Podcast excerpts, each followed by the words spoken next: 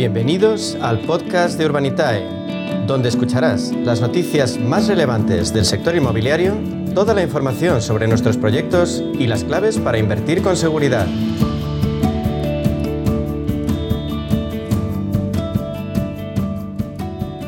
Volvemos a intentar ampliar nuestro bagaje en el mundo del crowdfunding inmobiliario y lo hacemos, como no, con la ayuda de Urbanitae y de su consejero delegado de Diego Bestard. Diego, bienvenido, buenas tardes. Buenas tardes, un placer como siempre. Oye Diego, el mercado ha demostrado ser sólido en 2021 y para este año se espera que los precios pues continúen creciendo, pero mm, ¿cómo ves tú en concreto este mercado en, 2022? Bueno, la verdad es que el, mercado inmobiliario, tanto en el 20 como en el 21 y, y todo apunta que en el 22 ha demostrado una estabilidad, un equilibrio y una fortaleza bastante, bastante potente, ¿no? En definitiva, esto es algo que ya veníamos viendo desde el 18 y el 19, ¿no? Justo antes de la pandemia ya se hablaba de que igual el 2020 iba, iba a haber una corrección de precios, pero claro, hablamos de correcciones de precios, pues igual de, un, de, que pueden caer un, un 1%, un 1,5% en caso en algunos mercados, ¿no? Es decir, un punto de equilibrio. Los mercados al final pues fluctúan, ¿no? Para arriba y, y para abajo, pero la clave está en que en que flucúen de forma razonable y sobre todo un mercado como el inmobiliario eh, que, bueno pues destaca por su por su eh, por ser un valor refugio donde la gente invierte su capital eh, por miedo a invertirlo en otros sitios pues es importante que se mantenga con cierta estabilidad.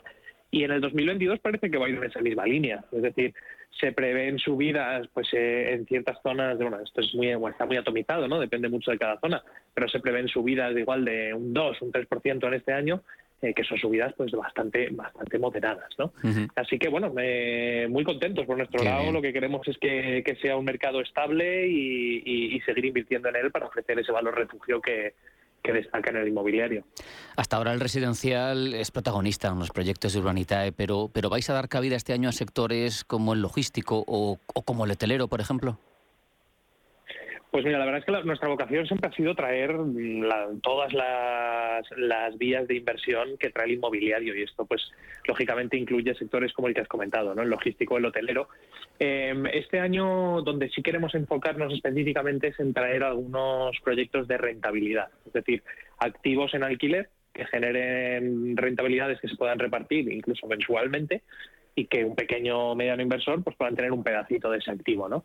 Eh, y esto podrían ser incluso hoteles, ¿no? Como hay, hay, edificios que ahora mismo operan eh, cadenas eh, hoteleras o cadenas vacacionales que generan unas rentabilidades muy, muy interesantes y que un pequeño inversor a través de Urbanitae con mil o dos mil euros o, el dinero que tenga pues puede, puede invertir en ellos y, recibir una rentabilidad recurrente. Así que definitivamente este año vamos a, vamos a explorar esas vías. Diego, recuérdanos cómo seleccionáis los proyectos. Pues a ver, nosotros tenemos una estructura de equipo muy similar a lo que puede tener un fondo de inversión. Tenemos a nuestro equipo de, real estate eh, con sus analistas debajo y luego tenemos un comité de inversión. Entonces, pues los equipos de real estate reciben los proyectos, los estudian, se sientan mil y una veces con el promotor, eh, hacen los números muy, muy bien y una vez que tenemos todo claro, si vemos que es un proyecto que puede tener sentido, pues lo subimos a nuestro comité de inversión, que está formado por los directores del departamento y por nuestro director de comité de inversión. Y a partir de ahí pues se decide, ¿no? Se miran muy bien los, eh, los números, eh, se dejan colchones, se hacen todos los escenarios posibles, pues cosas tan simples como, oye, ¿qué pasaría si tuviéramos que bajar el precio un 20% para poder vender, ¿no? Eh, o dónde empatamos, ¿no? ¿Por cuánto hay que vender para por lo menos recuperar el dinero? Nos ponemos siempre en los peores escenarios y a partir de ahí, si vemos que el proyecto tiene sentido a nivel de rentabilidad y riesgo, pues a la plataforma que va. ¿Ahora tenéis alguno en proceso? Tenemos ahora mismo, sí, justo ayer tuvimos comité de inversión, que los tenemos los lunes por las tardes, eh, y, tenemos ahora mismo cinco proyectazos, la verdad. Además, muy bien distribuidos. Eh, tenemos uno en, Tenerife, que sería nuestro segundo proyecto en Tenerife. Eh, tenemos otro en, en, Estepona, otro en Jerez, o sea que bueno, estamos muy bien repartidos por, por toda España ahora mismo, sí. Oye, ¿qué ventajas tiene el crowdfunding para, para los promotores, que al final son parte también de la ecuación? Sin duda, a ver, el promotor es parte fundamental, es el 50% de, de la ecuación. ¿no? Por un lado tenemos a los inversores, que como sabes pueden invertir con 500 euros como de mínimo. Y luego tenemos a los promotores, que son los que acuden a nuestra plataforma para financiarse, ¿no? Eh, entonces, bueno, ventajas, yo creo que la principal y lo que más les gusta a los promotores de primeras es la, rapidez. Es decir, nosotros somos muy rápidos a la hora de, estudiar las cosas y muy rápidos no quiere decir que sean que, se haga en poco tiempo o que se haga mal, ¿no? Más bien que la DIF, nos comparamos con la banca. Entonces, ganarle la banca en tiempos es relativamente sencillo, también todo se ha dicho, ¿no? pero los promotores la verdad es que les gusta mucho nuestra capacidad de análisis que es muy rápida, o sea, les damos una respuesta para bien o para mal eh, muy rápido.